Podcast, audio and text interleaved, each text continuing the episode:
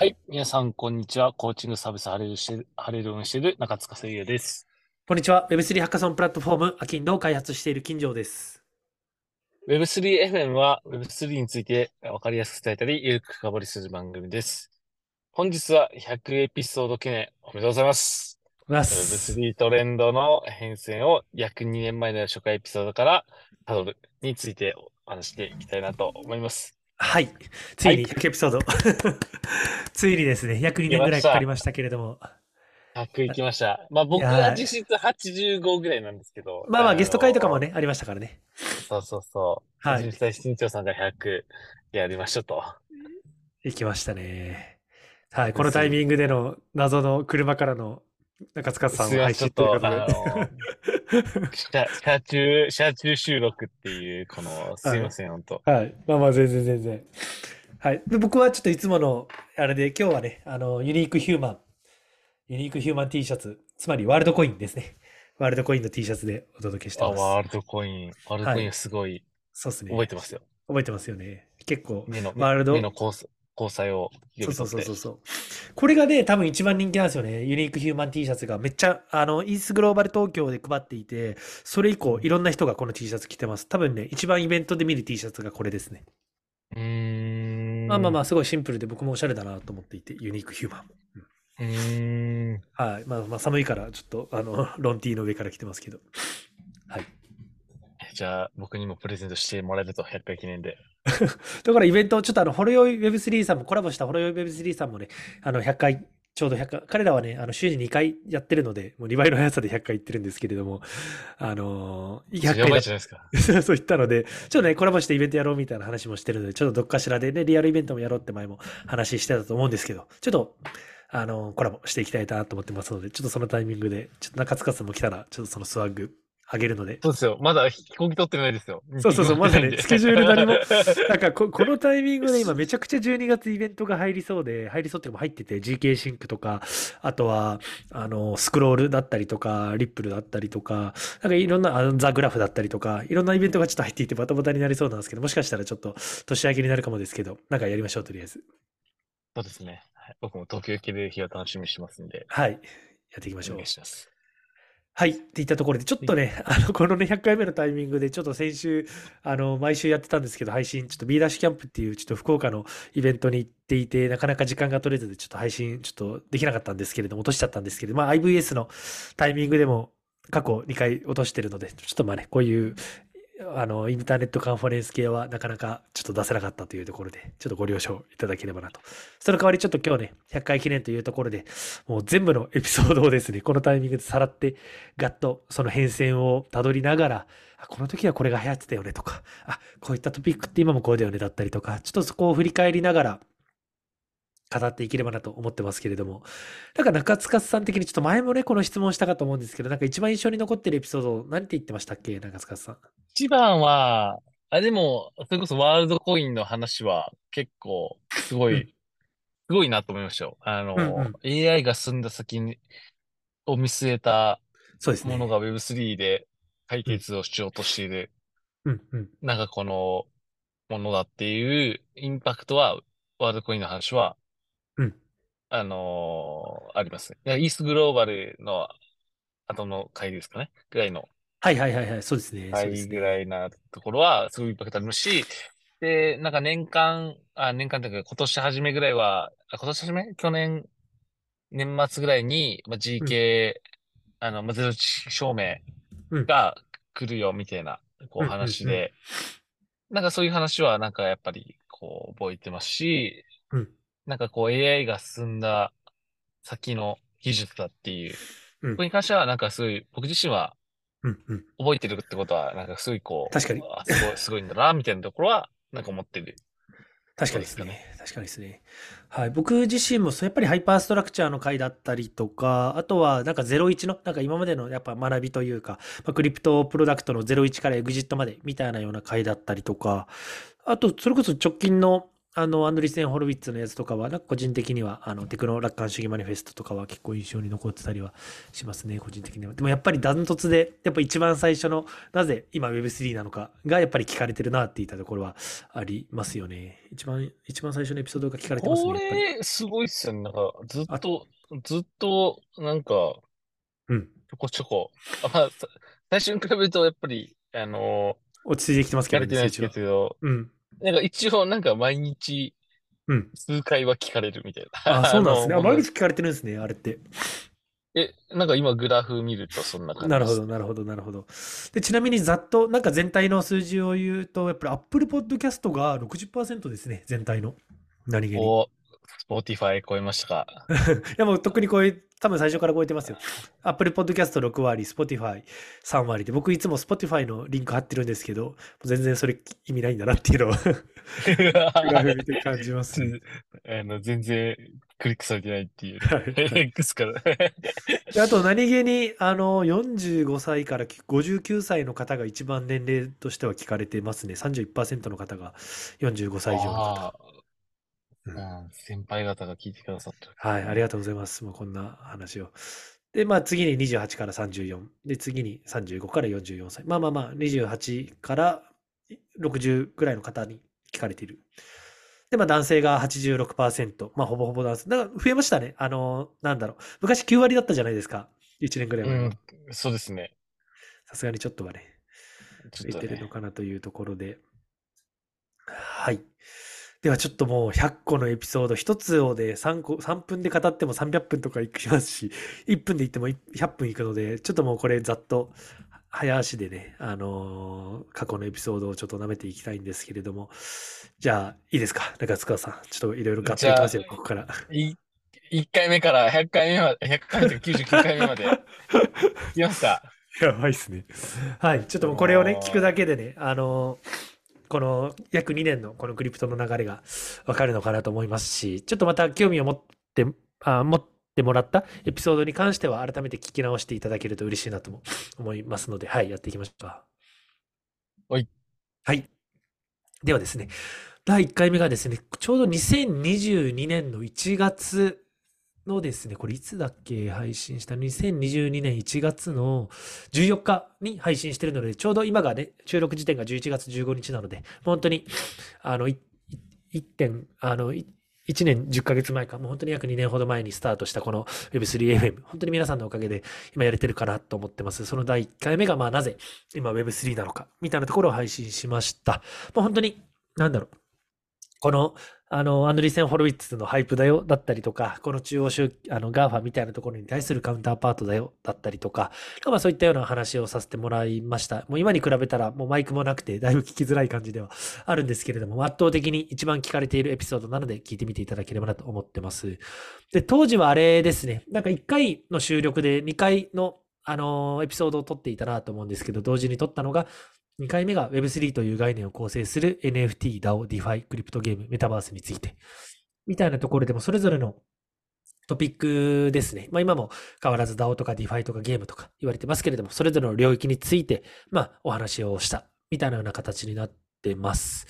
で、これが、うん、2番目に聞かれてるのかな逆にこれが。そうですね。これが2番目に聞かれてるようなものになってますね。やっぱり最初と2番目のやつが聞かれておりますと。なんかもうメタバースをね、Web3 の概念の中に含めているのもちょっと面白いなと思うんですけれども、今振り返るとあります。で、3回目が本当のメタバースは DAO の定着によってもたらされる。みたいな話をしてます。結構未来のイメージ。なんか DAO が、DAO というかメタバースがもう当時からね、メタバースすぐには来ないよ。もう10年以降先の話だよ。みたいなことを言ってたのを覚えてるんですけれども、やっぱりメタバース的な、なんか僕らがイメージするようなメタバースが来る世界観の、その前に、あの、この DAO だったりとかブロックチェーンとかがもう、あの、意識しないところでしっかりワークして、そういったインフラが整った後に、このアプリケーションレイヤーのこのメタバースみたいなような世界観っていったところが、あの、台頭してくる。で、今メタバース、メタバース言われてるのは、もう全く、なんだろう、あの、絶対に流行んないし、もう絶対になんだろう、笑い物になるよ、みたいなことをちょうど2年ほど前に言ってたんですけれども、まあまさに なんか、そういう感じに今なってるのかな、みたいなところはありますかね。もう今、メタバース、わら、みたいなような感じになってるとは思ってるんですけれども、うん。そんなまあ、今、今、今何かビジネスを始めるというか、なんか研究開発フェーズみたいなまさに。そうかもしれないですよね。そうですね。いろいろしもうメタ試行錯試行錯誤して、うん何がうまくいかなきゃいけないのか、みたいなクイズのかもしれないですね。うん、だいぶまだまだ投資段階なのかなっていうのはありますね。あのタイミングで、あのメタバースだみたいな感じで言っていて、出るところはもうまだ仕込んでいるところですし、まだまだ mass adoption はこのブロックチェーンよりもはるか先なのかなみたいなところは正直、なんかいろいろ見ていて感じるところではあります。やっぱりこのインフラみたいなところのブロックチェーンが work してからのメタバースなのかなって、まあ、いろんなね、世界を、まあ、 interoperability じゃないですけれども、まあ、いろんな世界観を共通化していくようなあのバックエンドがあって初めてのメタバースにもなり得るのかなというところです。まあそういった話を、あのー2022年の1月のエピソードでしておりますと。で、うんうん4回目のエピソードが、と Web3 の基本概念であるコンポーザビリティの美しさみたいなところですね。やっぱ僕が非常にあの Web3 が美しいというか、いけてるなって思った概念で、まあコンポーザビリティ、まあレゴブロックみたいな言われたりもしますけれども、まあコンポーザビリティよく聞く言葉だと思うんですが、ちょっとこのエピソードもおすすめ、個人的には推しのものなので、聞いてみていただければなと思います。で、5つ目のエピソードが注目の3つの DAO とその特徴。懐かしいですね。なんか昔よくね、この DAO 紹介やってましたよね。宝くんもああ、宝くん元気？聞いてくれてるから。うんいやいや、聞いててほしいですよね。そうですね。いや、そう、ダオがやっぱり、なんか一つのこのうん、まあ、新潮さん自身もダオに対してこう、すごくこう、関心持っててうん、で、ね、あの、多分これ始める前が NFT が流行して次 DAO が来る、みたいな、なんかそのトレンドに合わせた情報発信みたいな、ところで DAO をこうね、こう、発信してたなっていう印そうで象が。すね。おっしゃる通り。この僕が Web3、はい、あの、ディープダイブしたのも結構 DAO の文脈にすごい、あの、興味関心があったから、そこの可能性に惹かれたからっていうのがあるので、やっぱり初期は結構 DAO のエピソード多かったですよね。うんうんうんうん。はい。で、これもクラウスハウス、ナウンスダオ、エルフダオ、3つ紹介してますけども、なんかナウンスダオ以外ちょっともう 忘れちゃったなっていう感じの、こんなダオあったっけみたいな感じのものですけど、クラウスハウスはなんかバスケットチームを買収するみたいなやつか。うんうんうん。はい。っていうのをやってました。で、6回目が、これも DAO ですね。DAO のコミュニティを盛り上げるためにはどうすればいいか相談会みたいな感じで、もうなんか中塚さんもいろいろね、沖縄であのプログラミングのコミュニティ運営もやってましたし、なんかそこも含めてディスカッションをしましたね。このエピソードでは確か。そうですね。まあ、コミュニティは結構こう、経験値もあるのでうん、話してましたけど、やっぱなんか、この時なんか DAO、DAO こイコ、なんかニアイコール、このコミュニティみたいな。はいはいはいはい。なんかそういうこう、ニュアンスの中でコミュニティの話をちょっとさせてもらったなっていうところでうん、実際やっぱその、ちょっとコミュニティとは違う、この DAO。本当自立分散型、うんまあビットコインとか考えるときに、まあコミュニティっていうよりかは本当にこう自動でうん、こう流れていく、こう仕組み作りみたいな。なんかそういうこう、なんかこう根本的になんかなぜその自動で流れるのかみたいな持っているところと持っているところで言うと、うんまあやっぱりその違いがあるよね。まあだからコミュニティは、でもそういうとこが軸がないところは分散したいよね。うん。みたいな、なんかこう、い今だからそういう感じになるのかなとは。おーしっかりもうね学学んでますね。もう DAO に語れるぐらいのレベルはついてますね。いやいや語れるっていうかもうなんかこう、なんか、え N、NFT 発行してたら DAO だぜ、みたいな。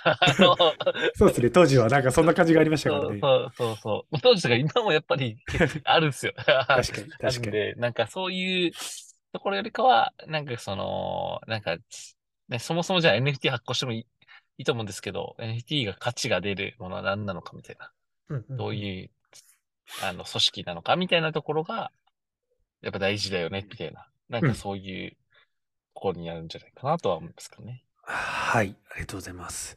じゃあ、じゃあ次ですね。これが7つ目のエピソードかな。7つ、1、7つ目のエピソードで、音楽 NFT、デジタルアパレル、ウォレット SNS など、2022年の注目の Web3 トピック8選というような形かな。なんか、ジェネリストっていう、あの、メディアの、なんか、What to Watch in Crypto in あの2022の中からのトピック、8トピックですね。2あの8つのトピックをまあ紹介したトレンあの、これから来るだろうっていうトレンドを上げていたって感じですね。まあそこではなんだろう、音楽 NFT とか、あと vertical NFT、Web3 インフラ、まあデジタルアパレル、ウォレットアイデンティティ、ユーティリティ NFT、DAO の課題解決、 Learn to Earn。ありましたけど、うん音楽 NFT とか見事に、見事に来てないですね。あとデジタルアパレルも。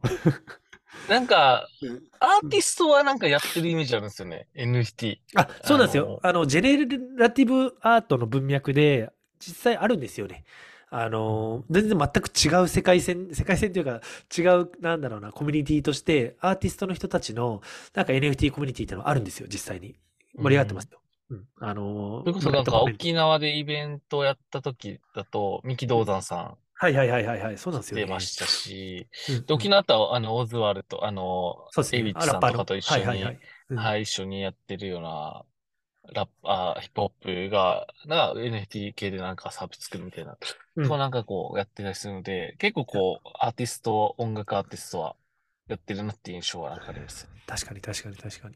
そうなんですよね。その結構ね、アート系の NFT コミュニティ、結構このブロックチェーンとか技術的なスタックとは全く別の世界線で実は盛り上がってるみたいなのは実際あるので、そこも知り合いも結構ジェネラティブアートの文脈で、あのー、ハッスルしてるような人という、フォーカスしてるような人もいますね。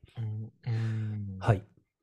ブライトモーメントっていうのが一番有名なんですけど、はい。で、次が9つ目かな。注目の3つの、あのー、DAO とその特徴バージョン2。まあ、これも、なんかもうネタにも、当時から、今当時とかネタに困るのは早すぎだろって感じですけど、今思えば、もうこのタイミングで謎にネタに困って、もう DAO の紹介に走っていたみたいな感じがありました、当時も。で、マット、リアリスト DAO、FWB、ビタ DAO。ビタ DAO とかはディサイの文脈かな？うん。これも紹介してましたね。いや、市長さん覚えてますか？この時までは2本撮りだったんですよ。はい、1日2本撮りだったあれ、このタイミングまででしたっけ？あの、時間多分見ると、多分このタイミング、収録時間見ると。なるほど。なるほど。えー、そう。多分ね、この、1ヶ月ぐらいは日本撮りで週2投稿だった。確かに確かに。え、週2ではないですよ。週1ですよ。必ず週1。週1でした。あ、マジっすか？はい。それは間違いないです。週2では上げてないです。絶対に。見てください。日付、日付。3日に1遍ぐらいですよ。マジか。最初は、最初は1ヶ月2本撮り、あ、じゃあ1回2本撮りの、あのー、1週間2回上げてて、確か僕が、日本撮りしんどいです。しんどいですって言って。確かに。本当だ。言って、あのー、一本に書いてもらったような感じだと思います。なるほど、なるほど、なるほど。ああ、今思い出した。だから最初 めっちゃ頑張ってたんですよ。二本撮り。確かに。確かに。いや、これ二本撮りはやらなくてよかったな。無理、無理ですね。はい。はい。はい、で、次が10個目かな ?DAO の LinkedIn を目指す YoursDAO のミッションとは、懐かしいですね。このアキンドの前のプロジェクトで、まあ、YoursDAO っていう、まあ、DAO の、なんだろう、アグリゲーションサイト、まあ、DAO の求人サイトみたいなようなものを作っていて、まあ、それの YoursDAO の紹介をさせてもらったエピソードになっております。懐かしいですね。で、なんか流れとしては、そういう、やっぱりいろいろな DAO コミュニティができてきていて、やっぱりそこの、あの、サーチというか、アグリゲーションみたいなようなところが、まあ、出てくるだろうと、まあ、インディードみたいなところ。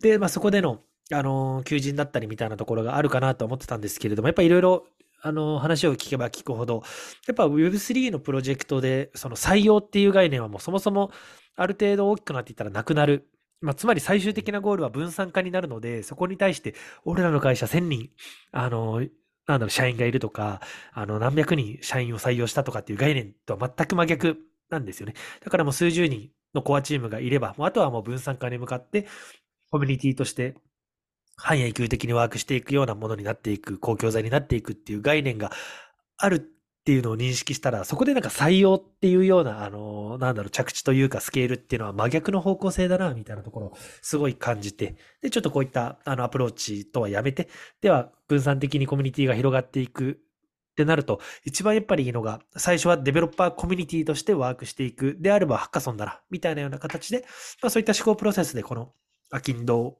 を着手して、今もしっかりやっている。で、それはまあ、未だに間違ってなかった判断だったなと思いますし、分散化していく際の、やっぱりファーストステップとしては、デベロッパーコミュニティ、デベロッパーの、あのー、なんだろう、分散化みたいなところが最初に来るのは、確実にこれからも間違いないだろうなっていうのは思ってますね。うん。そうですね。まあそういった理由があって、はい、この YoursDAO からのピボットっていったところはあります。うん、え、今、ディスコードは動いてるんですか ?YoursDAO の。いやあ、ありますけれども動いてないですね。もう放置になってます、正直。ね、なるほど。まあまあ、はい、一つのそのね、過程として、すごくこう、今に生きている部分が多分あると思うんで、うんなぜ、まあ、アキンド知ってる方こそちょっと聞いてもらえるといいのかもしれないですよね。こういう過程からのこういうのだったんだよ。うん。はい。はい。学びとして少しあるのかなと思います。まあ、その後ね、バグバンティの、バグバンティというか、バンティボードのツールとかもあったんですけど、もっとより能動的、自発的な貢献の仕方っていうので、ハッカソンがベストだなっていうところでの判断になってます。はい。で、次がちょっともう、まだ、まだ10個、100個あるうちのまだ10個なんで。ちょ無無理っすよ、これ。あの、時間切れで終わらすの。ちょっともう、はもうは、もうサクサク。サクサクいきましょサうク。はい。もう本当にこれだっていうところだけで止めますね、僕。そうそうそうそう。はいすいません。で、次がですね、あの、 MetaMask、OpenSea、イーサリアム、初心者のための Web3 の始め方、スキャム対策も含む。まあ、これでね、千代田勝子さんも、ちょっとやり、あの、やってくださいよみたいな話に盛り上がったかなと。で、次が、初めてのゲスト回がこれですね。ちょっと意外なゲスト回なんですけれども、ノーコードで NFT を生成、販売できる、コインインフラのエンジニア、CEO、斉藤さんがあ語るはい、 Solana ブロックチェーンを選んだ理由と、これからの3つの展望。懐かしいですね。そう、 Solana での NFT マーケットプレイスを、あの、作られていた斉藤さんにゲスト出演いただいてお話をいただきました。もう多分、あの、他の授業やられてると思うんですけれども、斉藤さんは。うん。懐かしいですね。そう、中塚さんの、はい、知り合いの友人の紹介で、このゲスト会が実現したというところです。いいではい。で、次がですね、Web3 におけるマーケティングは、プロダクトではなくコミュニティリード。まあ、プロダクトファーストではなくコミュニティファーストっていった話をしてるんですけど、今はちょっと、あのー真逆な考えかなっていうような感じは持ってます、これに関しては。で、次もゲスト、はい、ゲスト会で、ポリゴン日本チームの2人に聞く、イーサリアムのステスケーリング課題に挑むポリゴンのソリューションっていう形で、まあ、もうポリゴンのチームのお二人、もう今は、あのーあれかな、その、岡山くんはいないかな。あの、当時、あの、岡山くんっていうこと、あと、ビールよりこさんですね。よりこさんは今もいらっしゃいますけれども、ポリゴンの、あの、ジャパンチームの2人にお越しいただいて、ポリゴンのお話をいただきました。で、次がですね、まあ、これも連続してゲスト会ですね。日本ナンバーワンのフラッターコミュニティ、フラッター大学では Web3 をどう取り込んでいくかという形で、フラッター大学っていうフラッターの学習コミュニティをやられている K ボーイさんも一緒にあの別軸でちょっといろんな寄付アプリだったりとか植物アプリを作ったりしている仲間ではあるんですけども彼をお呼びしてですねちょっとフラッター大学のコミュニティ運営について伺いました。ちょうど彼がですねあのちょうど1ヶ月ほど前にあのフラッターに東京フラッターハカソンっていうのを開催されていてでやっぱり東京 Web3 ハカソンにあのインスパイアされて開催したみたいな感じですごい盛り上がっておりましたね。はい。で、次が、あずき、アルケミー、楽天 NFT など、直近の Web3 ニュースと注目の DAO3 選、フライズ DAO、フリーロス、フリーロス DAO、シャーク DAO っていうような、はい、形。ちょっとニュース系のエピソードもちょっと当時やってましたね。で次がですね、あの、ね、NFT 時代に必要とされる8つのジョブスキルと最新 Web3 ニュースの、はい、エピソードです。で、次が、と、はい、ジョブスキルと最新 Web3。まあ、あの、ウェあの、なんだろう、NFT 時代、まあ、Web3 時代の、まあ、ジョブスキルのちょっと説明をさせていただきました。これ地味に聞かれてますね、当時のタイミングでは。うんうん、結構聞かれてる方かなと。で、次がですね、Web3 は音楽業界をどう変革していくのか、注目のミュージック Web3 プロダクトを紹介しながら考察してみた。ま、だまだ音楽 NFT2022 年来るんじゃないか、みたいな感じで結構言われていたタイミングでもあったので、この音楽かける Web3 のお話をさせていただいておりました。で、次がですね、 Bored Ape Yacht Club の軌跡と IP を軸に作るメタバースの未来みたいな感じで、この BAYC ですね、Bored Ape Yacht Club の、あのピッチデックが素晴らしいものだったので、それを軸にですね、 Bored Ape Yacht Club のあのこれまでの流れだったり今後の展開みたいについて語らせてもらいました。はい。で、次が信頼ではなく検証を Web3 のレピュテーションとアイデンティティ、まあ、DID 領域だったりとか、まあ、そういったアイデンティティ領域、そういったところの特集をあのしたようなエピソードになります。はい。で、NFT を発明したチームによる10億人た、10億人のためのブロックチェーン、フローの凄さを語る。みたいなところですね。このフローのエピソード。これ覚えてますかね？これちょっとフローについて語れればと思いますけど。中塚さん覚えてます？あ、なんか、ふ、あのーフローは、なんか、なんですかね、イメージで言うと、すごいところを見せなくて淡々とやってて、一気に凄さが出たみたいな、なんかそういう、こう、イメージのこと。そうですね。でもまさにまさに。ちょうど今日もまさに止めた理由も、ちょうどまさに今日ニュースが出ていて、すごいですよ。ディズニーの NFT マーケットプレイスなのかな？ディズニーの NFT プロジェクトのチェーンでフローが選ばれた。みたいなような形であって、もうディズニーにも、あのディズニーにも選ばれる、まあ、マスアダプションに最適化された、まあ、チェーンだ。みたいなような形のものもありますね。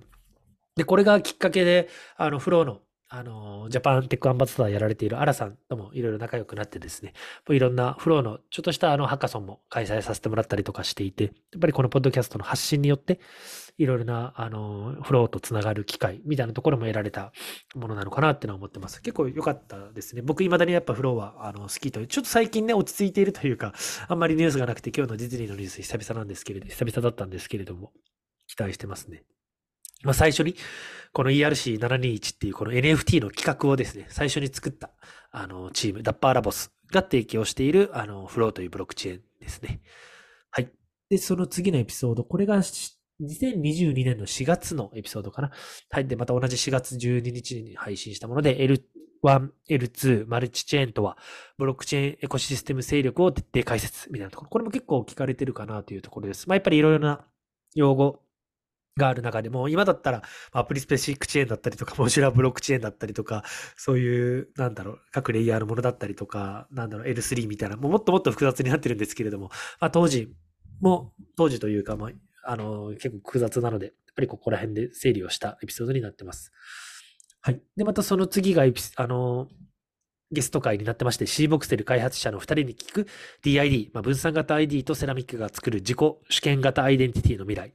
これも懐かしいですね。これ結構高塚さん好きだったんじゃないですか？これい。や、これは好きでしたね。宮本さんと、勘太郎さんの、はい。勘太郎さん、あ、勘太郎さんの詩で、うん結構この、なんか Web3 の行く先の話が聞けたなと思っていて、うんうん本当にこう、なんか、まあ、証明書って言われてますけど、じゃあ証明書がいろんなこう、証明書が集まった時にどうこう表現するのかみたいな。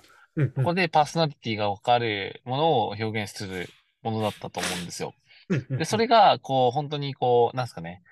あの、それがあることで採用にも今後影響するだったり、そうですね。っていう、こう、話がちょっとあって、うん。まあ自分としてはすごいこう、あの、就活とかすごい苦手だったので、うん。こう何かをやった証明書があるっていうことが、うん。なんかすごいこう、あの、実証されるものがパッと出てくるっていうのが、なんかすごくいいなっていう、自分が欲しいなっていうサービスうでした。ん、なんかあって叱るべきというか、で、今はベスって名前に VESS に変わってるんですけれども、そうなんですよね。そうそう。これ結構、あの、なのでブロックチェーンゴリゴリの Web3 っていうよりかは、もう本当に共通規格としての、アイデンティティの共通規格としてのインフラとしての、あの、サービスというか、で、そこでのアプリケーションだったり、そこのインフラをそもそも作ろうとしているようなアプローチだったりするので、で、彼らとしてもどういった切り口で、このユースケースを作っていくか、みたいなところをいろいろ考えられているような状況ですね。ちょうど、この勘太郎さんと福岡でもずっと一緒にいて、もう毎晩いろいろ、あの、ご飯というか飲みにも行かせてもらったんですけれども、やっぱりいろいろ語らせてもらいましたね。勘太郎さんとはやっぱり未だにずっと一番仲良くてですね、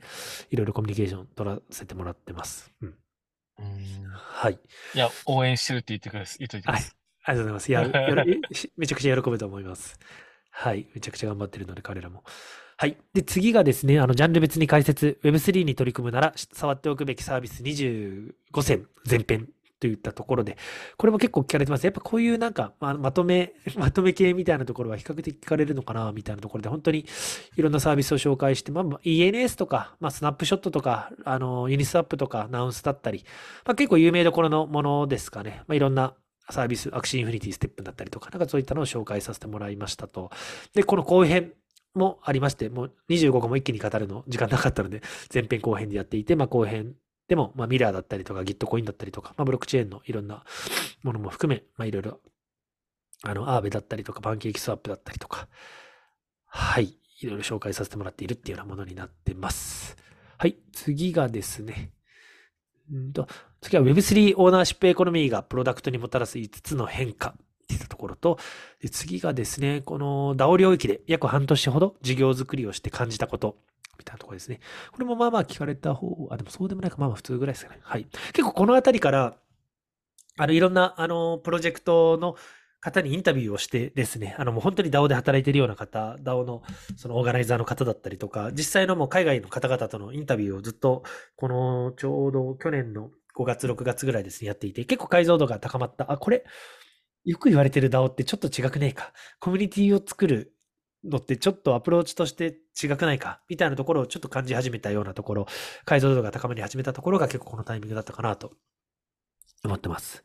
はい。で、次がですね、NFT の次は SBT、ソウルバウンドトークンが実現する分散型アイデンティティの未来って形で、あの、最近そんな話聞かないですけど、まあ、あの、ビタリクが SBT の概念をブログで言って、もうすごいも SBT ってバズったんですけれども、まあ、この譲渡不可の NFT、ソウルバンドトークっていったところの説明をさせてもらってました。はい。で、次はですね、Web3 最強 VC、あの、アンドリーセン・ホロウィッツ。A16Z の2022年クリプトレポートを解説。ちょうど前回のエピソードでもまさにアンドリーセン・ホロウィッツのあのマニフェストのエピソードを言ったんですけれども、ちょうどここでもクリプトレポートを解説しておりましたと。はい。で、次がですね、ついに来ました。僕が結構一番推しているエピソードで Web3 の理想形態、ハイパーストラクチャーとはっていったところで、これが、あの、結構本当にトップ5とかでは聞かれてるものにはなるんじゃないかな。トップ3ですね、聞かれてるものは。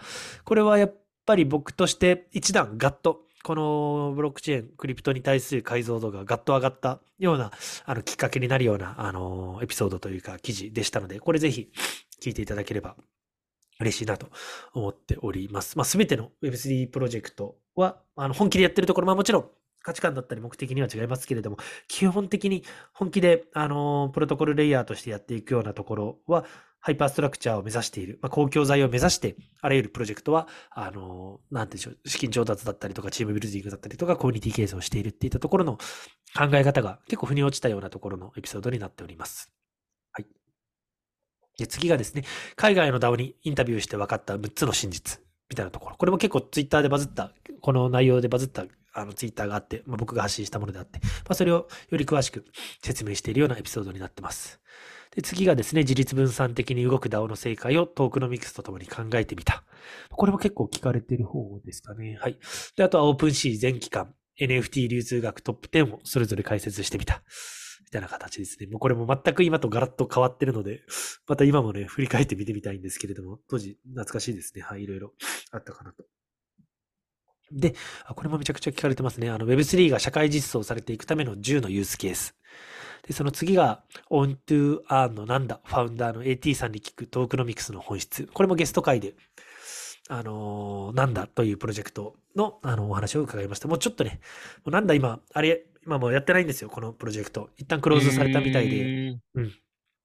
そうなんですよね。やっぱりちょっとね、あのーワークしなかったみたいですね。ちょっとやっぱり話聞いていても、ちょっと難しい部分があるなっていうのも、やっぱ少なからずあったと思うんですけれども。うん。ちょっとまあ彼もまた新しい、この前の B ダッシュキャンプも来られてたみたいですけど、ちょっとお会いするタイミングがなかったんですが、また新井さんお話ししてみたいなと思ってますね。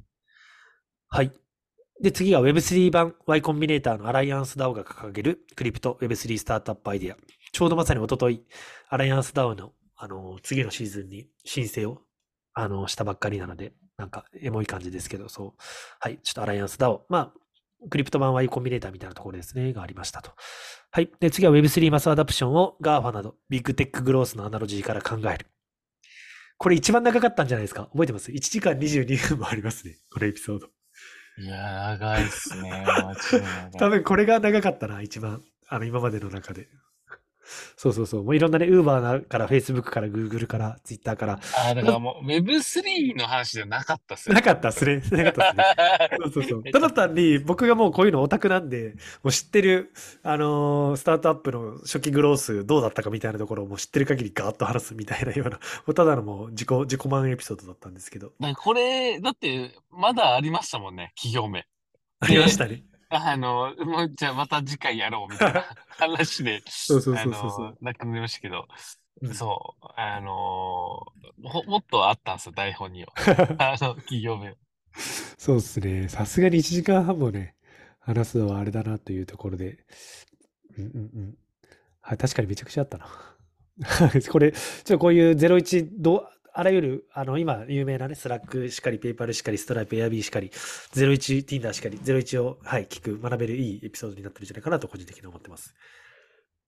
はい。で、その次が、もうこれも早いな。もう1年以上経つのか。もうこれ、イーサリアム最大のアップデート、ザ・マージとは、その歴史も含め徹底解説。この POW から POS に移った、もう本当に歴史的タイミングはちょうど去年の9月にありましたけれども、まあ、それに先立ってのこれ8月のエピソードですかね。まあ、マージについての解説をさせてもらいました。これもやっぱり注目の、あの、イベントっていうだけあって結構聞かれてるなというところがあります。はい。で、次は Web3 の PMF についての考え方と Web5 や A16Z など各プレイヤーの相関について、みたいなところですね。これも、そうだな、まあまあ説明か。まあまあ XTZ がやっぱりハイプさせていて、それに対してその最初に Web3 っていう言葉を作ったギャビン・ウィッド。まあ、あれですね、ポルカドットとか作ってる方ですね。やっぱりちょっとそことの、あの、なんだろう、隔たりがあるよね、だったりとか。で、ジャック・ドーシーっていったところは、この今の Web3 のトレンドにすごい、なんだろう、違和感があるというか、切れていて、結構ビットコイン原理主義者みたいな感じなんですけれども、でもジャック同士はもう Web3 とかなんやねんみたいな、もっともっとビットコインにフォーカスして、新しい、その、なんだろう、コントロールされないようなインフラ、Web3 と Web2 をかけた Web5 とかどうみたいなような話を当時していて、まあちょっとそこのなんか業界の相関図みたいなところを語らせてもらったようなエピソードになってます。ちょうどこの前も日本にジャック・ドーシーが来ていてですね、イベントとかやっていたみたいですけれども、やっぱり彼は Twitter を、あのー、なんだろうな、投資を受けて、やっぱビジネスビジネスしていくようなところをすごい後悔しているみたいで、もっともっとプロトコルレイヤーとしてやればよかったっていう後悔をですね、このノストラっていう新しい、あの、サービスに今、結構コミットをされているみたいなところの流れもあるとのことです。はい。で、次が NFT スキャムの手口と詐欺に遭わないための5つのゴールデンルールみたいなところを話しました。はい。で、どんどん行きましょう。次がですね、あの去年の8月から、で、ビットコインの歴史を読み解く、サイファーパンク宣言に由来する Web3 の原点。これちょっと話したいな。ちょうどこの前ね、あったんですよ。サトシ仲本の正体は誰かっていう特集がですね、NHK でやってたんですけど、さすがに見てないですよね、高塚さん。いや、見てないですね。ねいや、僕も。テレビ、テレビがないんですよ。ないですよね。いや、僕も ないですけど、家にテレビも、屋根裏部屋からテレビ引っ張り出してきて、これ見たすぎて。そうですね。見ましたね。で、これまあ、ぶっちゃけもう僕が前から言ってる話と同じで、ハルフィニーって、ハルフィニーって人が、サトシ仲本なんじゃないかみたいな話をよくしてると思うんですけれども、このやっぱり番組でも、まあ、ハルフィニー、ほぼほぼハルフィニーだろうみたいなような感じの終わり方になってましたね。で、彼はもう2014年に亡くなってるので、まあ、彼のちょっと追悼番組からこれみたいな後半を話したんですけれども、なんかそういったような流れになってて、まあまあ、すごいいい番組になってました。この エピソードもビットコインの結構歴史を、あのー、時系列に語ってるので、よかったらぜひ、個人的には推しのエピソードになってますとところです。はい。次はですね、あの人はステータス、ステータス、ステータスを求める猿、SNS をアナロジーとした Web3 プロジェクトの伸ばし方。はい。次がですね、Web3 ネイティブのシェアオフィス、クリプトベースの発起人、西村さんが考えるこれからのコミュニティ。これもゲスト回で。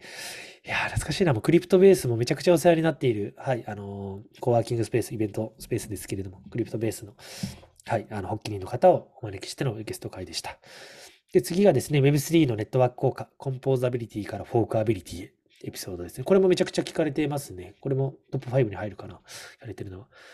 はい。で、なぜ Web3 とハッカソンは相性がいいのか。で、次が、海外 Web3 ハッカソンに8回もの参加をしたヒデさんに学ぶ Web3 プロジェクトの立ち上げ方。これもめちゃくちゃ聞かれてるな。ヒデさん、覚えてますかね？彼、ちょっとね、もう今、あのー、いろいろ次何やろうかちょっと模索されてるみたいですね。なんか一応 Web3 領域にはまだコミットはされてますけれども。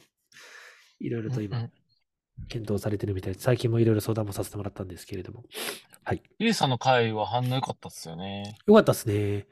そうっすよね。まあ結構ある人もめちゃくちゃ行動力あるんで、まああまりこんな人いないんで、やっぱ興味深かった人も多かったんじゃないですかね。うん。うんはい。で、次がですね、まあ、デューンやダップレーダーから見る Web3、DeFi のファクト数字。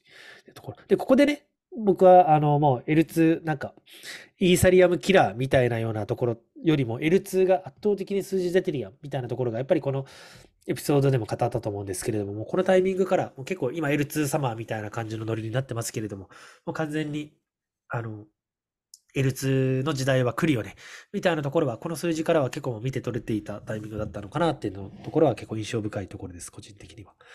はい。で次がですね、PMF ではなく CMF、ファーキャスターから学ぶ Web3 プロトコルの勝ち方。まあ、プロダクトマーケットフィットではなく、クリプトマーケットフィットみたいなところのちょっと概念をですね、あのー、面白い概念があったので、ちょっとこのクリプトマーケットフィットの概念をちょっと説明させてもらったエピソードになってます。はい。で次が Web3 アイデンティティ、レプテーションのプロジェクトを紹介してみるっていう形で、まあ、何十個かの、何十個ではない、10個ぐらいのレプテーション系、DID 系、まあ、まさに先ほどのベスさんみたいなようなプロジェクトの紹介をさせてもらったようなエピソードになってます。はい。次はですね、ファンジブルアナリストの佐々木さんに聞く Web3 データ分析とその重要性ですね。これもゲスト回ですね。結構 Dune Analytics の、あのーなんだ、魅力だったりとか使い方みたいなところを伺ったエピソードになってます。で、次もゲスト回で DAO 型シェアハウス、 Roopt 神楽坂 DAO が解決する課題とビジョンって形で、はい、これもゲスト会ですね。で、次が東京 Web3 ハッカソンのお礼と FTX の件から学べること。で、次が東京 Web3 ハッカソンのセキュリティ部門優勝、財布メンバーに聞く Web3 セキュリティの課題について。ところ。で、次はですね、ゼロ知識証明とは、ロールアップなど13の活用領域について。まあ、これもやっぱり聞かれてますね。結構、やっぱりゼロ知識証明、このタイミングで僕もガッとリサーチしてアウトプットさせてもらったんですけれども、まあ、それを深掘りさせてもらったような記事になっておりますと。で、次は鶏卵問題をどう解決するべきか。Web3 にも有効なネットワークエフェクトについて。はい。ここまでで、ちょっとここの、あの回までで何かありますかね？中塚さん、君なんか思い出せるようなところとか、気になったところとか。思い出せるのは、うん何ですかね、えー、ゼロ知識証明の話はうんうん。覚えてますね。そうですね。結構ね、詳しく語れたと思ってるので、これ未だに全然有用だと思うので聞いてみてほしいですね。改めて体系的にえゼロ知識証明のナレッジ得られると思います。うん個人的にはでもネットワークエフェクトのやつとかは推しですから、これも長いな。これがもしかしたら一番長いな。1時間23分になってますね。さっきのやつは、はい、1時間22分だったけど。う んはい。いや、でもこれは結構ね、僕思いました。あの、い今自分でもプロダクト作ってますけれども、ぶっちゃけマジで、あの、ネットワーク効果は強烈ですよ。つまり、みんなが、プロダクトがいいからどうか使うんじゃなくて、あっちもあっちも使ってる。みんなが使ってるからこれを使うって判断をやっぱりみんなするなっていうのをすごいなんか、改めてですけど、まあ当たり前っちゃ当たり前ですけど、すごい感じていてですね。やっぱりもうそ、もういかに使われてる状態にするか、いかに業界でポジションを取るか、いかにこの業界のこの課題解決だったらこれだよねっていうようなポジションを取るか。やっぱりそこにいかに入り込むかが本当になんでしょうね。その、プロダクトの良さとか、実際の価値以上に、なんか大事な気もなんか少なからずするなっていうのはなんかすごい感じてます。っていった意味でもやっぱりネットワーク効果みたいなところは本当に真剣に考えて狙いに行かないと、やっぱり後からそういうネットワーク効果を持って出てくるような競合だったりとかにはちょっと勝つのは難しいな。やっぱり先立ってそれをいかに作っておくかが優位性を作るのかな、みたいなところは思いますかね。うんもうみんなが使ってるものがいいんですよ。もうみんな本当に。そう、最近なんかね、あの、欲望の作り方みたいな本読んで、やっぱ模倣、もう人は、あらゆる人は全て人の真似をすると。もう生まれてからもそうじゃないですか。もう、この言葉も人の真似ですし、子供も人の真似をしてオリジナリティを出していくと思うんですけれども、やっぱり、なんて言うんでしょう。もう、結局自分の意図で選んでいると勘違いしてるけど、実際は人の真似をして、これが好きとか、これが欲しいとか、なんだろう、こういった夢があるとか、やっぱり言ってるみたいで、やっぱり本当に、あの、いかに周りにそういった状況を作るかも、みたいなところは作るのがめちゃくちゃ重要なのかなっていうのは、なんかやっぱりこの本読んでも感じますね。はい。すいません。ちょっと話ずれましたけれども。はい。で、次がですね、2022年の12月のエピソードとかかな、1年間、クリプト Web3 に起業家としてディープダイブしていた10のインサイトってところですね。これも結構、うん、なんか気合い入れた覚えがあるなっていうところです。はい。で、次が、年末のエピソードですかね。Web3FM の2022年人気エピソードとともにクリプト業界を振り返ってみるってところ。で、年が明けて、で、各所のクリプト2023年予測から個人的に気になった10トピック解説。これ何のトピック解説してる、してたっけな？ちょっと見てみますね。今年の初めにトピックとして言うと、うーん。ああ、このドキュメントのところにそのトピック書いてないな。あ、でも書いてるか。ごめん、書いてるな。あ、でもちょっと長いっすね。ちょっとさっと読めるのではないな。まあまあ、アカウントアブストラクションの自動化だったりとか、やっぱりインテグレーションをしないと死ぬとか、手数料ではなく UI の方が大事だったりとか。なるほど、面白いな。手数料ではなく UI の方が大事っていうようなトピックがあるんですけど、おもろ。最近、あの、ユニスワップが手数料取り始めたんですよね。このフロントエンドで。フロントエンド、つまりバックエンドは無料なんですよ。つまりそのスマートコントラクトを直接叩けば別に手数料取られずにスワップできるんですけれども、ですけれども、あの、 Uniswap の UI をボタンをポチポチやるような UI でやると1.5%だったっけな ?0.15% だったっけな？いくらか取られちゃうんですよね。でめちゃくちゃ売り上げ上がっていて、 Uniswap それで。もう本当に1ヶ月ぐらい、うんちょうど1ヶ月ぐらいなんですけれども、めちゃくちゃ売り上げ上がっていても、つまりもうみんな、手数料のこととか気にしてないわけですよ。もう使いやすいものを使ってるんですよね。ぶっちゃけお金、うん直接コントラクト叩いたり、他のユニスワップを、あのーフォークしてるようなものを使えば、無料で使えるアプリは他にもあるにもかかわらず、まあ、みんな知らないで使ってるだったり、ちょっと分かりづらいところにあって手数料取られる、取りますよみたいな、まあ、それもちょっと evil なんですけれども、まあまあなんかそういったのは直近のユニスワップの爆裂な売り上げ増加を見て、なんかすごい感じるなっていうのは、はい、思いました。はいうんうんそういったものはあるかなと。はい、じゃあ次いきます。はい。で、次はフリートゥーオンとは話題の NFT プロジェクトデジ大学による新しいコミュニティの形。デジ大学聞かなくなったなやば。聞かないな、全然。はい。で、次がビットスタート。ビットウォークから学ぶ Web3 プロダクトで PMF を達成するための再現性。これも、あの、知り合いの起業家を招いてのゲスト会になってます。で、次はリキッドステーキングと Web について。でこれも結構推しのエピソードではありますね。はい。じゃあ NFT 版 Spotify、あ NFT 版 Shopify であるマニフォルドの可能性。で、DAO のソーシャルエンジニアリング問題について。で次が、 ReFi とは、F 太郎さん、ビニールさんに聞く Web3 で世界を救う再生金融ムーブメント。っていうところで、まあ、 ReFi、結構この F 太郎さん、ビニールさん、この ReFi 文脈でいろんなところに引っ張りだこのお二人ですけれども、結構いち早く、ちょっとゲストに呼ばせてもらったのかな、みたいなところは結構感じてます。はい。 ReFi について体系的に学べるかなと思います。はい。で次は Web3 の基本概念と、プロジェクト立ち上げ時の留意点。これも結構当時の方では聞かれてる方かなと思います。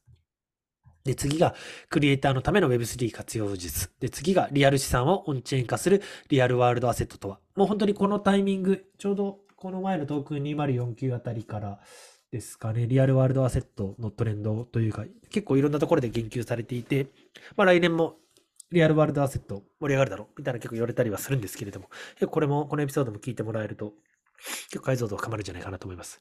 3月のタイミングでね、まあ話してますから、リアルワールドアセット、ぜひチェックしてもらえればなと思います。はい。で、次はですね、B スピークのコーヒーさん、コンソメさんに学ぶ Web3 における思想の重要性。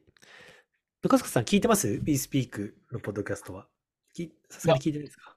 ポッドキャストじゃあんま聞かない。うんなんかこの場で言うのも悪いですけど。聞いてくださいよ、ちょっと。ちょっと、おい。さらっと、さらっとリアルを。あ、まあまあ、全然。はいちょっと嘘はね、つけないタイプなんで。いや、大事大事。ねえ車乗ってるね。車乗ってる時とか何聞いてるんですか？もう音楽かけて、さっきラあの沖縄のラジオを聞いてます。まあまあまあまあ、なるほどね。はいはい。え、ポッドキャストも面白いんで。うん話し手の、ちょっとね、聞き手の勉強としてラジオを聞いてた、あラジオを聞くってなっちゃいましたね。なるほどです。勉強熱心で、さすが。勉さすがではい沖縄のラジオね、結構ね、全国的にも聞かれて有名ですから、人気で面白いですからね、普通に。そうですね。うん。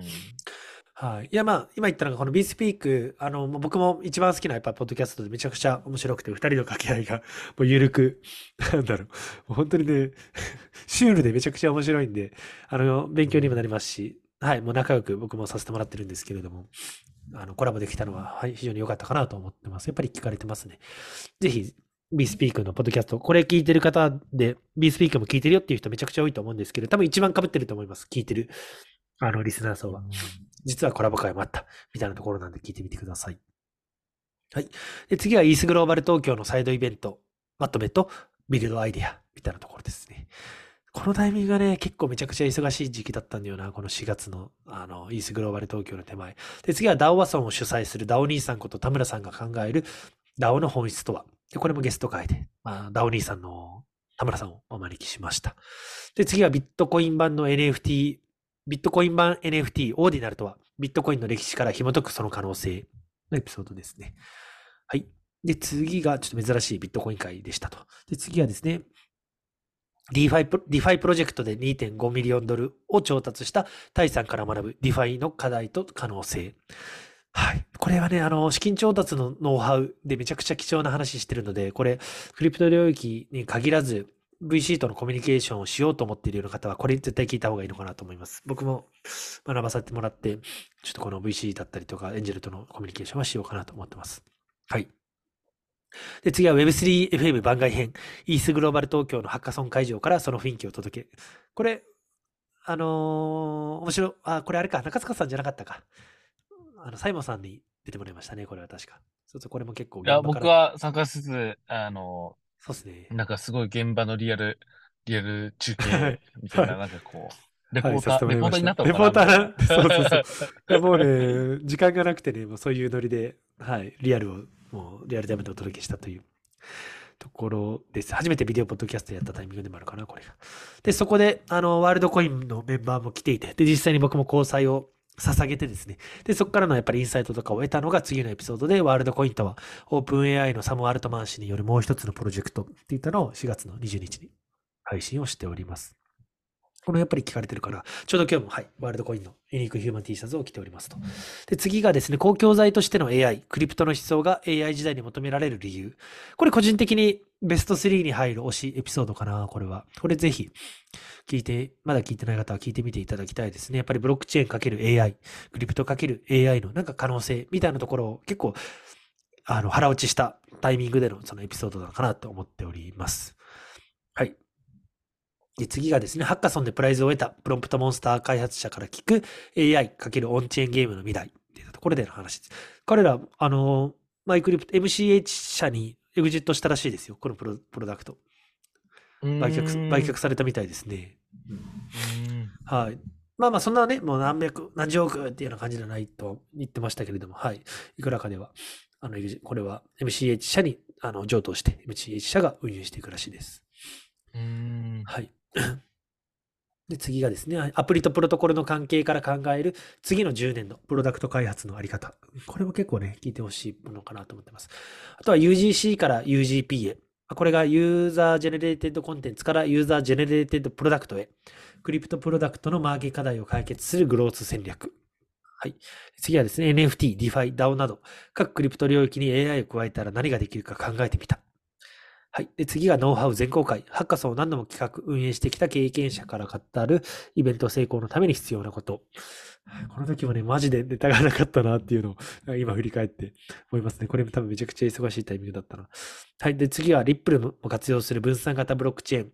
XRP レジャーとは、XRP レジャー開発者 Q さんに聞くその可能性っていったところで、ちょうどですね、まさに話したいんですけれど、このリップルも使っているこの XRP レジャーのハッカソンをですね、ちょうど今、あの、開催をもう再来週からスタートするところでして、11月の26日の日曜日にですね、キックオフイベントをセントラムで開催しますので、もし、あのー興味のある方はぜひ来ていただきたいなと思ってます。これがですね、スマートコントラクトの開発、もう複雑なプログラミングをせずにですね、本当に直感的にブロックを組み合わせていくような感覚で、DeFi のプロダクト、アプリケーションが作れちゃうような、すごい、あの、ユーザーフレンドリーなブロックチェーンの XCPR レジャーを使ってですね、まあ、新しいプロダクトを作りましょうみたいなハッカソンをですね、DeFi ハッカソンをですね、今開催中で、1万ドルのプライズが出ておりますので、まだまだあの参加者これからなのでプライズを得られるチャンス、DeFi のアプリケーションを作れるチャンスだったりするので、よかったらこれ来ていただきたいですし、このエピソードも聞いてもらってですね、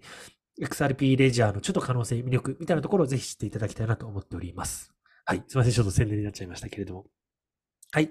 次はですね、2022年末に書いたブログ、クリプト Web3、2023年に向けての所感を半年経って今振り返る。で、ホロウェブ Web3 の2人と語る、ポッドキャストとクリプトの面白さ。で、次が、で、クリプトプロダクトの01からエグジットまで。これが結構個人的にはめちゃくちゃ推しのエピソードだったりします。で、次はですね、マシントゥーマシンの新市場。クリプトのキラーアプリとしての AI。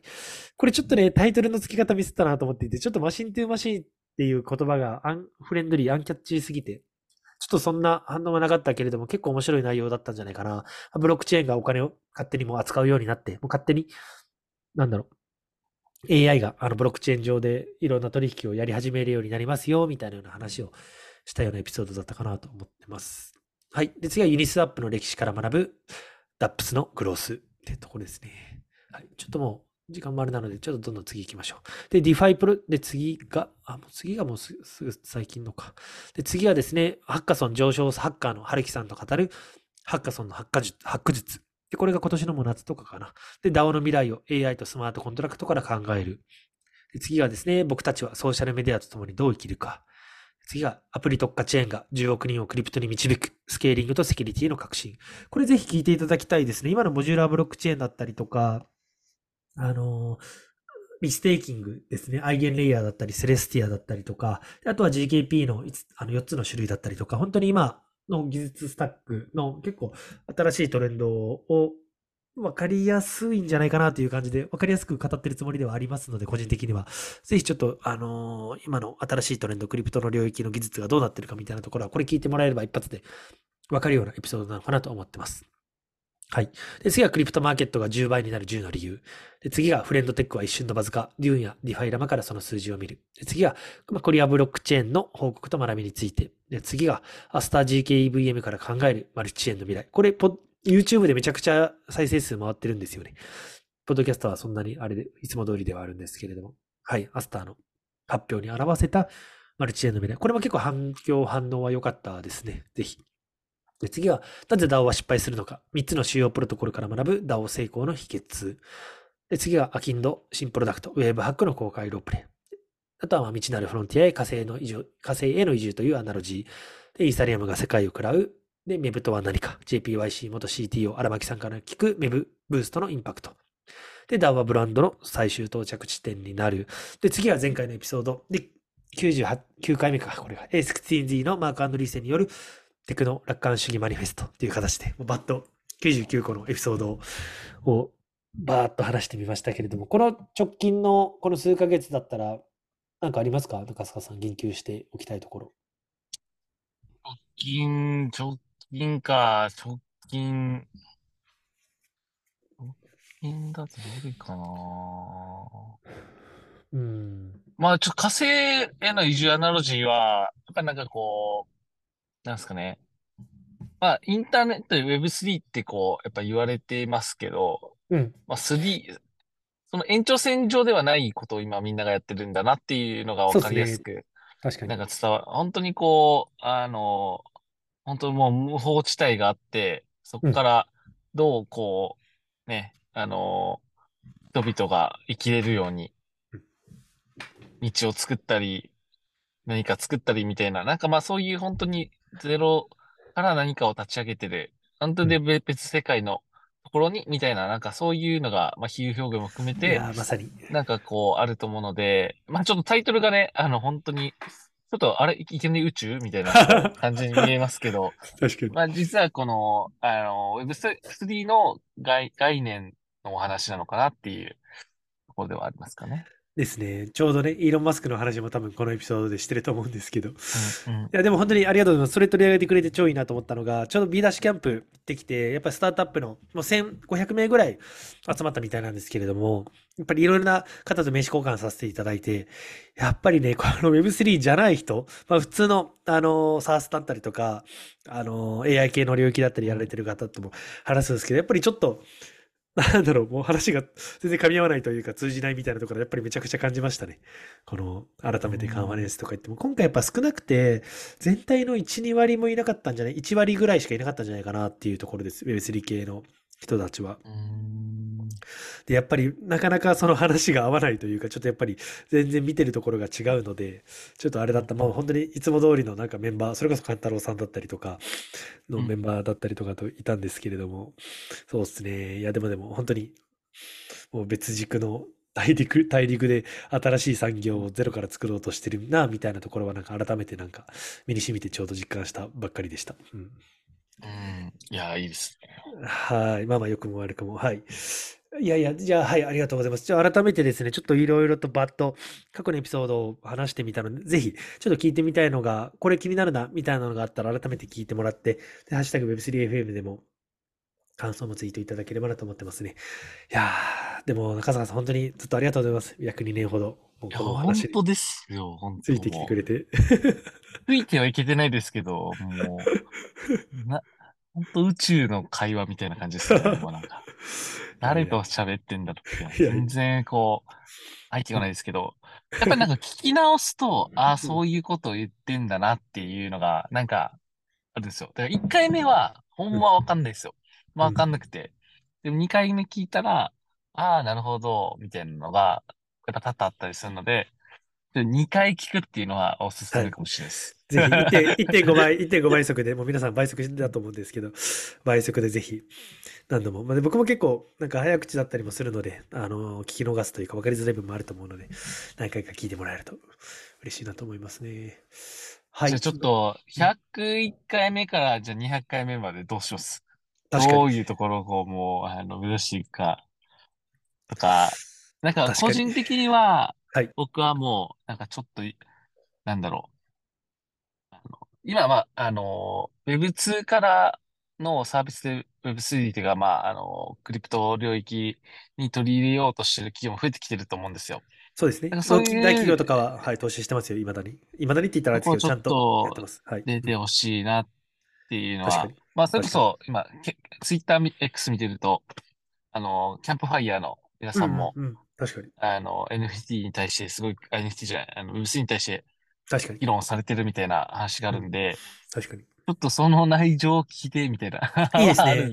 今パッと思いつくのはもうドコモさんだったり、DNA さんだったり、うん。あと DMM さんだったり、まあそれこそキャンプファイヤーも、イエリさんとかとも、はい、全然つながりもあるので、なんかそういったところを、イエディさんをゲストに？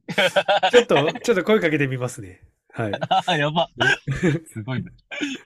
そっすねれが実現できたら、うんあの、ちょっと Web3FM の箔もちょっと上がりますよね、確かにな、ちょっとこういうエンプラ系だったりとか、ううんん。Web3 行くぞみたいなところとのコラボはもっともっとありありえますね。本当に単純なシンプルな、なんだろう、友達というか、仲いい人、あの気楽な方を呼んで話聞いてたりもしたんで、まあ、もう少しそういった、がっつりビジネスやっていくみたいなところの話も楽しいですね。そうですね。僕はどっちかというと、やっぱまだ Web3 の人間ではないので、うん。この、ただ、この、なんすかね、この、イノベーター理論がある、この、なんすかね、うんこの、あるじゃないですか、この、うん伏線が。はい。で、僕は本当にこう、頂上行くまでのアーリーアダプター、その、まあ、その、この、間をこう、の、いるようなポジションがこう多いんですけど、で、皆さんは今、イノベーターの本当立ち位置で Web3 の領域を開拓していく、作り上げていくような、ポジションでやってる人が、まあ、こう聞いてくれてたり、まあ、新潮さんだったり、周りだったりするので、まあ、そこを、こう、まあ、01じゃなくて10フェーズを作り上げていこうとしてる、それこそ今、名前が挙がった企業さうんんと。かが、どうこうやってるのかみたいなところは、うんうん。ちょっと聞きたいではあるかなと。もちろんね、あの、秘密保持とかもいろいろあって、なんか出せない情報もあるのかなとはうん思いますけども、何かこう、どういうチャレンジングなことをしようとしてるかっていう、この話を、ちょっとしてくれる、あの、心が広い寛大な企業さんがいらっしゃったら、ぜひはい行きたいなというところでございますかね。ぜひぜひぜひ。ちょうどまさにこのタイミングであれですけど、ちょっと実はもうね、あの、先立って101回目のエピソードを実は撮っちゃっていて、ゲスト会で。実は。すいません。あの、でもゲスト会で、バンズっていう、あの、スマートコントラクトプラットフォームのものがあってですね、すいません、ちょっと共有遅れてましたけれども、そうなんですよ。本当は、あの、この100エピソード先週撮る予定だったんで、ちょっと予定入れちゃってたんですけれども、まあまあゲスト会から始まりますので、ちょっといろいろとまたエンプラの企業さんだったりとかも含めて、ちょっと中塚さんも気になるところあると思うので、それこそ沖縄のなんか取り組んでる人とかで知り合いもいましたら、なんかまたコラボもできるといいですね。ねえ、あんまりいない、あんまりいないか。Web3 はあんまりいないっす。なんか、うん、あんまりいないですね。うんあんまりいない。まあまあまあ、大丈夫です、大丈夫そうそうです。がいいです。はい。ですね。もう本当にいろいろな、あのー皆さんのおかげでというか、こういった機会があったので、思考の整理だったりとかアウトプットになっていて、すごいいい機会なので、引き続きちょっと、あの、面白いトピック、僕の経験も含めて、また今、本当にもうこのウェブハックもリリース今しているような状況なので、継続的なハカソンですね。本当に今、いろんなあのトップティアのプロジェクトと話をしていて、導入も進んでますので、ちょっとそういったプロジェクトとの得た話だったりとかも、どんどんどんどん紹介もしていければなと思ってますので、ちょっとまた別軸で、ちょっとアキンドのマーケ用の、ちょっとインタビュービデオ、ポッドキャストみたいなところも、ちょっと別軸で今、用意もしてたりもするので、ちょっとそこのなんか連携とかも含めてまたアップデートしていければなと思ってます。はい。はいありがとうございまぜすひ。ぜひ、あのー皆様、こういうゆるい感じの会が 続きますが、はい。引き続き応援してくれると嬉しいです。はい。トレンドはね、もしかして一回、こぎ去ったかもしれないですけど、そこで日々奮闘する方々が、まあ、いるわけで、で、そういう人たちにフォーカスを当ててて、はい。あの、情報も提供しておりますので、そうなんですよ。はい。ぜひ、皆様、本気強く聞聞聞いていただけると嬉しいなと思います。嬉しいなと思います。いや、もうこの B ダッシュキャンプではもうね、Web3 の夏はもう確実にもう来年来るぞってみんな言ってましたよ。もう来ますよ。またこの流れは。はい。盛り上げていきましょ盛り上げていきましょう。ではでは、今日はこんなところで100回目。はい、無事100回目行われました。う。はい。はい、今回もご拝聴ありがとうございました。YouTube でもご覧いただけますので、そちらもチェックいただけると嬉しいです。それでは次回またお会いしましょう。ありがとうございました。はい。ありがとうございました。